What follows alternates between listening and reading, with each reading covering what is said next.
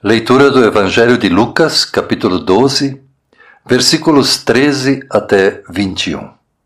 O rico sem juízo.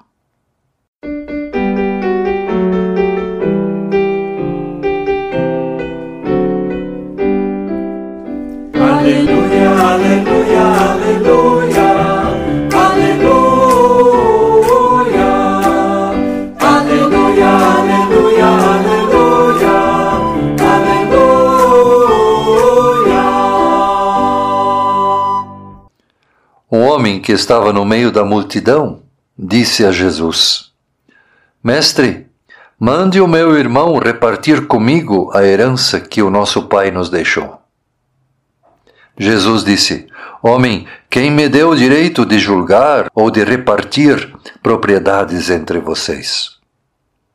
E continuou dizendo a todos: Prestem atenção, tenham cuidado com todo tipo de avareza, porque a verdadeira vida de uma pessoa não depende das coisas que ela tem, mesmo que sejam muitas. Então Jesus contou a seguinte parábola. As terras de um homem rico deram uma grande colheita. Então ele começou a pensar: eu não tenho lugar para guardar toda esta colheita. O que é que eu vou fazer? Ah, já sei, disse para si mesmo. Vou derrubar os meus depósitos de cereais e construir outros maiores ainda. Neles guardarei as minhas colheitas junto com tudo que tenho. E então direi a mim mesmo: Homem feliz, você tem tudo de bom que precisa para muitos anos. Agora descanse, coma, beba e alegre-se. Mas Deus lhe disse: Seu tolo, esta noite você vai morrer. Aí, quem ficará com tudo o que você guardou? Jesus concluiu: isto é o que acontece com aqueles que juntam riquezas para si mesmos, mas para Deus não são ricos.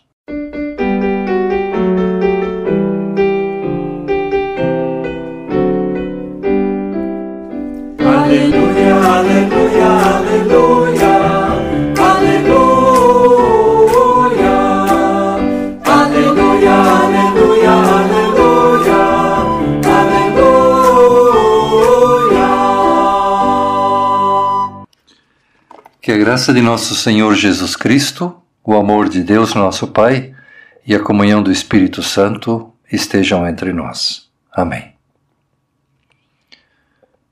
Um homem pede que Jesus seja o mediador entre ele e o seu irmão. Ele pede que Jesus mande o seu irmão dividir com ele a herança que o pai deles lhes deixou. Mas Jesus não aceita esse encargo. Ao contrário, Jesus lembra da autoridade da lei. Conforme Deuteronômio, capítulo 21, versículo 17, num caso de herança, lá diz que o filho mais velho tem direito ao dobro do que corresponde aos seus irmãos. Portanto, Jesus diz que assim se faça. E em seguida, Jesus conta uma parábola que nos permite olhar um pouco para a vida das pessoas na Galileia dos anos 30, na Galileia do tempo em que Jesus viveu. No campo, os fazendeiros estavam indo muito bem. Os esforços e os investimentos desses fazendeiros dava um grande retorno. A produção de grãos crescia a cada ano e volta e meia a preocupação das pessoas, dos fazendeiros, era o que fazer com tanta abundância. Havia prosperidade. Mas de repente, de um momento a outro, acontece uma coisa que nem ricos nem pobres podemos evitar a morte. Aquele rico fazendeiro morre de maneira repentina. Tudo acaba de um momento para o outro. Ao contar essa parábola, Jesus não estava questionando o fato de o homem ter conseguido bons resultados pelo seu trabalho. Jesus não critica o fato de ele ter muitos bens. No entanto, o que Jesus questiona é o acúmulo de riquezas sem responsabilidade social. Esse rico fazendeiro foi abençoado com uma grande colheita. Era tanta abundância que ele nem sabia o que fazer. Que farei? Ah, já sei, construirei armazéns maiores para guardar tanta abundância. O que Jesus questiona é o fato de ele somente pensar em si mesmo. No centro de sua vida só tem lugar para ele e o seu bem-estar. Nos seus pensamentos, ele não tem lugar para ninguém. Ele não pensou, por exemplo, em aumentar o salário dos que trabalham com ele. Também não pensou nos pobres, ele somente pensou em si mesmo. Ele diz: Homem feliz, você tem tudo de bom que precisa para muitos anos. Descansa, coma, beba e alegre-se. Jesus questiona aqui as pessoas que não conseguem ser gratas a Deus e nem conseguem ser solidárias e generosas com as pessoas à sua volta.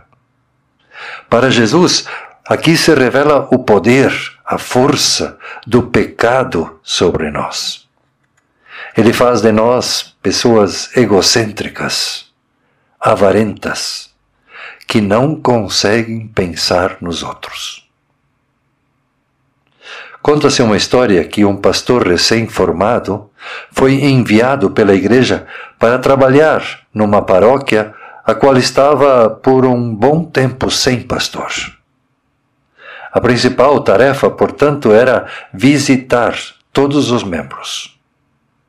O jovem estava teologicamente bem preparado e tinha boa disposição, mas tinha pouca experiência pastoral. Na sua humildade, ele procurou ouvir os conselhos dos pastores mais experientes. E estes lhe diziam: Nunca haja por impulso. Primeiro ouça, depois observe, depois procure entender as razões, as causas, e somente por fim dê a sua opinião.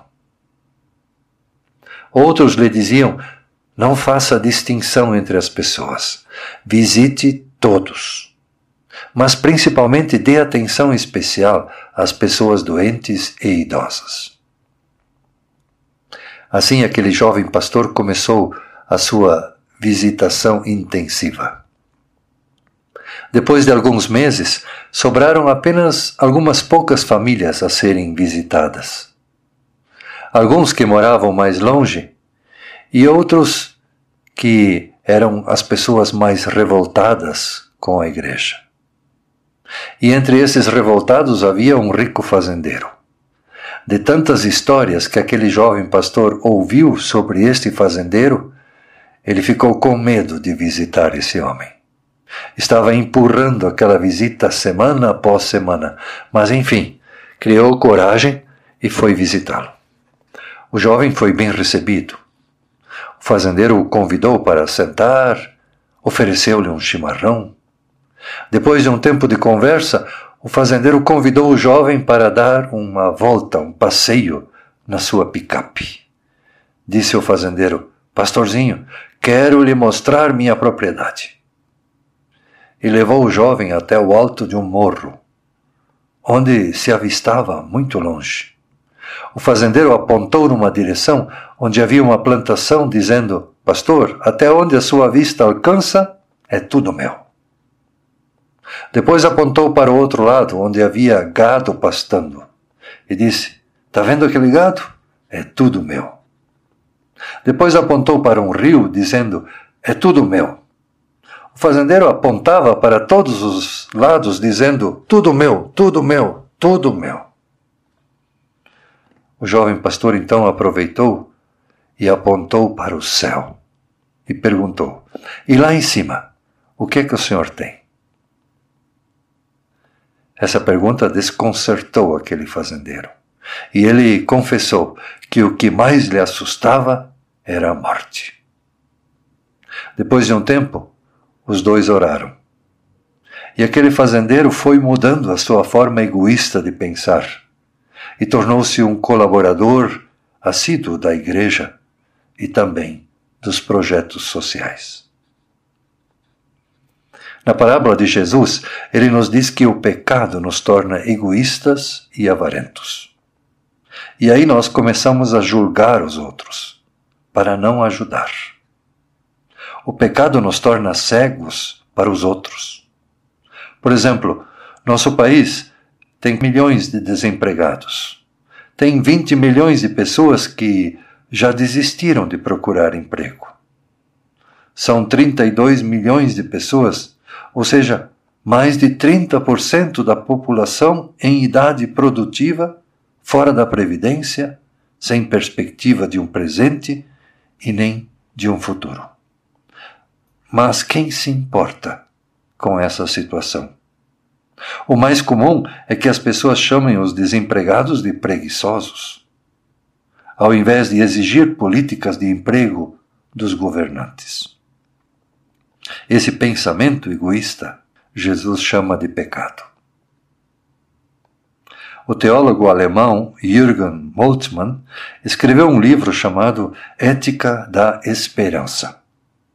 Lá ele conta como deveria ser uma economia, um país inspirado nos valores do reino de Deus. Ele diz no seu livro que o oposto, a alternativa contra a pobreza, não é a riqueza, mas é a solidariedade, a vida comunitária. A pobreza não se combate distribuindo dinheiro. A pobreza se combate com medidas políticas e econômicas que promovem o emprego, que garantem a saúde pública, a educação, o transporte, a segurança. No campo, na agricultura, a pobreza se combate com incentivo à produção familiar, pois ela garante o alimento diário de boa qualidade sobre as nossas mesas. Portanto, o Evangelho de hoje nos diz que a pessoa abençoada por Deus também deve ser uma bênção para as outras pessoas. Quem é abençoado por Deus e não é solidário, torna-se uma pessoa ingrata e comete um pecado contra Deus. Por isso, Jesus alerta as pessoas que desfrutam seus bens e esquecem sua condição de mortais. A vontade de Deus é que nós nos vejamos como irmãos e irmãs. Portanto, não podemos ser fiéis a Deus sem querer a justiça e a solidariedade na terra. Não devemos deixar que as riquezas, os bens ou os pensamentos egoístas, sejam econômicos ou políticos, fechem o nosso coração para as necessidades dos outros. Deus não pode reinar na vida ou na família de quem está dominado por estas coisas. Deus nos abençoa, sem exigir nada de nós. Por isso, devemos nós ser gratos e solidários com um pouco daquilo que Deus nos abençoou. Deus quer a nossa solidariedade. Deus quer a nossa participação, o nosso empenho. Deus quer que algo daquilo que Ele nos deu, que nós possamos também dar, compartilhar com os outros. Deus nos deu hoje uma palavra para o nosso coração. Que nós tenhamos também o nosso coração aberto para a Sua palavra. Amém.